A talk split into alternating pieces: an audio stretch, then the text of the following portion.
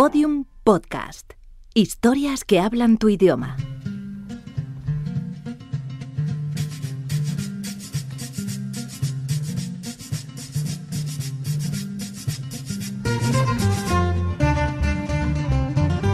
Nómadas.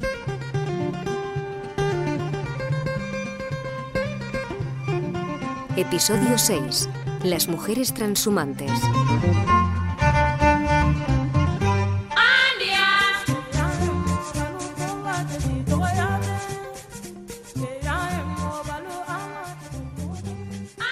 Candé empezó a pastorear cuando tenía seis años, acompañando a sus hermanos mayores, y así hasta los once, cuando ya supo llevar rebaños solo.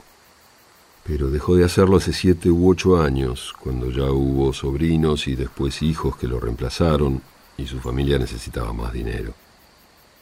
Ahora dice que es comerciante. Cada año consigue un microcrédito de unos cientos de euros y se compra dos o tres vacas flacas, sus remedios y sus alimentos, las engorda y las vende en unos meses por el doble. Entonces paga el crédito y le queda ganancia. Con eso compra algo para vender a los demás pastores, mantas, gafas, té, telas, lo que encuentre. Porque ser pastor, dice, es su vida, pero preferiría poder quedarse siempre en el mismo pueblo, no tener que vivir en el camino. Los sedentarios pueden quedarse porque tienen todo ahí, el agua, el pasto. Nosotros no lo tenemos, entonces vamos de acá para allá para buscarlo. Si no tuviéramos que movernos, podríamos tener huertos, cultivar, comer mejor, cuidar mejor a nuestros hijos, dice. Podríamos tener vidas mejores. Hace unos años un autor casi contemporáneo escribió que viajar es, por supuesto, la confesión de la impotencia. Ir a buscar lo que te falta a otros lugares. Si realmente creyera que no necesito nada más, me quedaría en mi casa si realmente creyera que no necesito nada más, sería feliz. Si realmente creyera que no necesito nada más, sería un necio. La vida de los nómadas. Suleimán ahora me explica que en la ciudad la gente es más rica y come mejor, las casas son mejores, hay agua, hay luz. En la ciudad cuando uno necesita algo lo consigue enseguida, dice, si tiene dinero, claro. Y que para tener dinero hay que ser migrante o funcionario.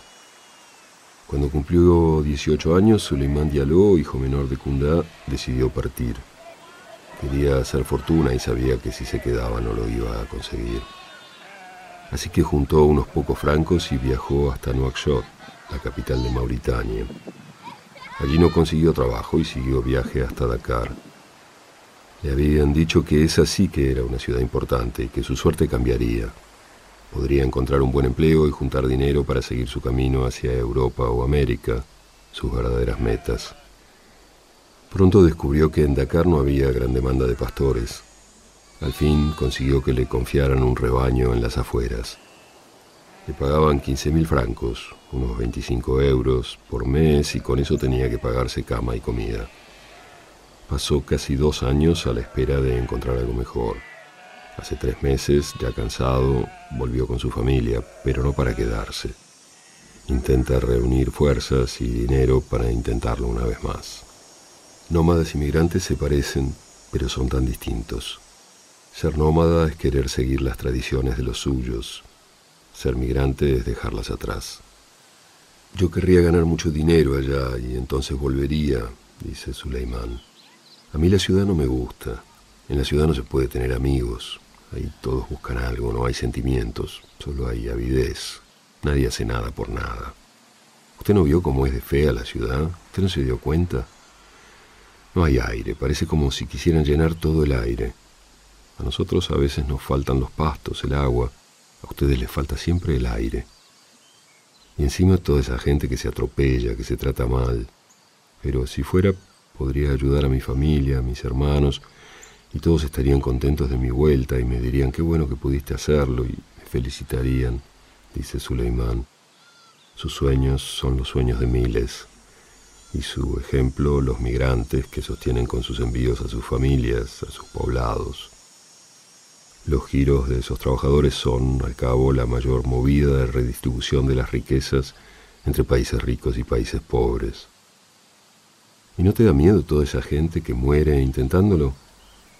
Sé que hay gente que muere y gente que no muere, dice Suleimán.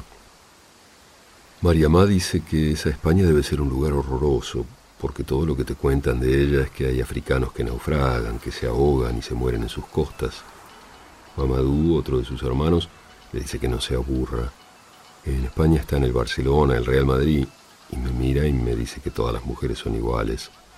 Mariamá lo mira resignada. Mariamá es alta, flaca, huesuda, la cara severa y risueña al mismo tiempo. María Más se ha divorciado hace unos meses y volvió a su familia, sus padres, sus hermanos. Le pregunto si es mejor o peor vivir sin hombre y ella no duda ni un momento. No, vivir sin hombre es muy difícil, no tienes quien te cuide, quien te dé de comer, es muy difícil. Lo que pasa es que mi marido no lo hacía, no, no era un hombre. Kunda también dice que ella preferiría que se quedaran en alguna parte. Le gusta un pueblo al norte, Bukutru, que tiene todo menos agua. Por eso necesitarían, me dice, que alguien los ayudara a hacer un par de pozos. Y entonces, si tuviéramos todo allí, no necesitaríamos movernos más, dice, y que está preocupada porque últimamente su familia está pasando hambre. Es que el kilo de arroz cuesta más de 300 francos, casi medio euro, dice. El kilo de sorgo o de mijo llega a los 200. Hay que vender mucho para poder pagarlo, me dice, así que a veces pueden, otras veces no. A veces comen tarde al mediodía para no tener que comer a la noche, porque no les alcanza. Muchos días hemos tenido hambre, dice. No sabe lo duro que es ver que los niños no comen, ver que sufren. ¿Y quién tiene la culpa? Es cuestión de suerte. A veces uno tiene suerte, a veces no. Son decisiones de Alá y hay que aceptarlas. ¿Alá está enojado con ustedes? Sí, vaya a saber por qué, pero se ve que está enojado. Son cinco burros chicos como perros grandes y cada burro es un caos ordenado.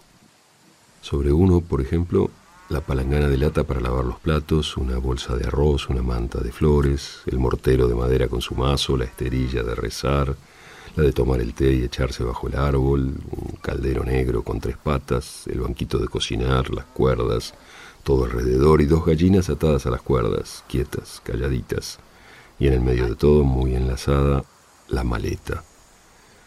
Cada familia tiene una maleta de latón pintado, decorado. En ella lleva sus joyas, sus ropas de no usar. El burro, impertérrito, camina sin apuro. Geila, mano firme, lo conduce tranquila. Pronto, me dicen, Geila va a cumplir cinco años. Su padre dice que no sabe. Le pregunto si cree que su hija va a ser nómada toda su vida y me dice que no sabe. Yo creo que viviríamos mejor si nos fijáramos, me dice. Pero, entonces, ¿cómo van a vivir mis animales? Cuando le pregunté qué le gustaba de ser nómada, esperaba palabras flameadas por el viento, la libertad, la tradición, la tierra. Baidí me dijo que lo que le gusta es que así encuentra los pastos y ve que sus animales comen, engordan, están bien, los ve contentos. Eso me dijo, y eso repitieron día tras día tantos otros. Pero también la tristeza de Candé cuando me dijo en voz muy baja, como quien habla sin hablar, y pensar que en unos días vamos a tener que deshacer todo esto, dijo, y señaló sus chozas, todo el campamento, es duro hacer sabiendo que vas a deshacer. A veces envidio a esos que hacen de una vez, me dijo, y que ellos tienen que hacer las cosas de otra manera, siempre de otra manera, no para que estén, sino para olvidarlas. Hablan de la sequía, de la falta de pastos, del avance de los agricultores, de la suba de los precios que pagan, la caída de los precios que cobran, se ven amenazados. Y no saben qué hacer o ni siquiera qué pedir. Nosotros tenemos problemas, claro, pero es difícil solucionarlos porque no estamos siempre en el mismo lugar. Las soluciones son para los sedentarios. Si alguien viniera y pusiera agua en una tierra, otros se quedarían con esa tierra, me decía Mamadou, el del caballo blanco. Y es cierto que nadie sabe bien qué hacer por ellos. No están en ningún lugar preciso. No es fácil ofrecerles pozos, viviendas, escuelas, centros de salud. Es cierto que si una zona donde suelen recalar mejora demasiado, los sedentarios se la apropiarán. Por eso a veces los pastores desconfían de esas mejoras, saben que pueden encoger sus posibilidades y al mismo tiempo las esperan. Todos ellos, los que quieren fijarse, los que quieren seguir en el camino, las esperan.